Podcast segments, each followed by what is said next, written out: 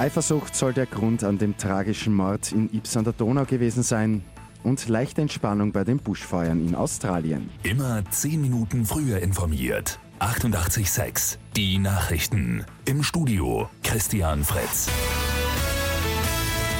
Ein 50-jähriger Mann hat gestern den entsetzlichen Mord an seiner 42-jährigen Frau in Ibs an der Donau gestanden. Als Motiv hat er Eifersucht angegeben.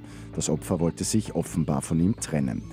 Wie es zu seiner Wahnsinnstat kommen kann, erklärt Psychologin Maria Eberstahler. Oft ist es in einer Beziehungstat, wenn einer die Beziehung beenden will und der andere das nicht möchte, dass das sozusagen eine, eine schwere Kränkung darstellt, dass es dann sozusagen äh, im Zuge des Streits dann zur Gewalt kommt. Sozialarbeiter Andreas Zemperti vom Verein Neustadt ergänzt. Unsere Erfahrungen damit sind, dass sich so eine Tat, auch wenn sie so eruptiv erscheint und auch von Nachbarn als nicht für möglich gehalten worden ist, bevor sie passiert ist, immer eine Vorgeschichte hat. Ob das auch bei dieser tragischen Tat der Fall ist, wissen wir noch nicht.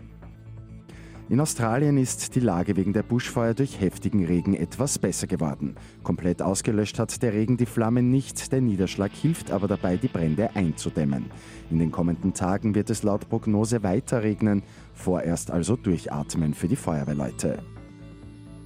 EU-Ratspräsident Charles Michel ist heute Abend in Wien bei Bundeskanzler Sebastian Kurz zu Gast. Bei dem Treffen geht es vor allem um das anstehende Budget für die Jahre 2021 bis 2027.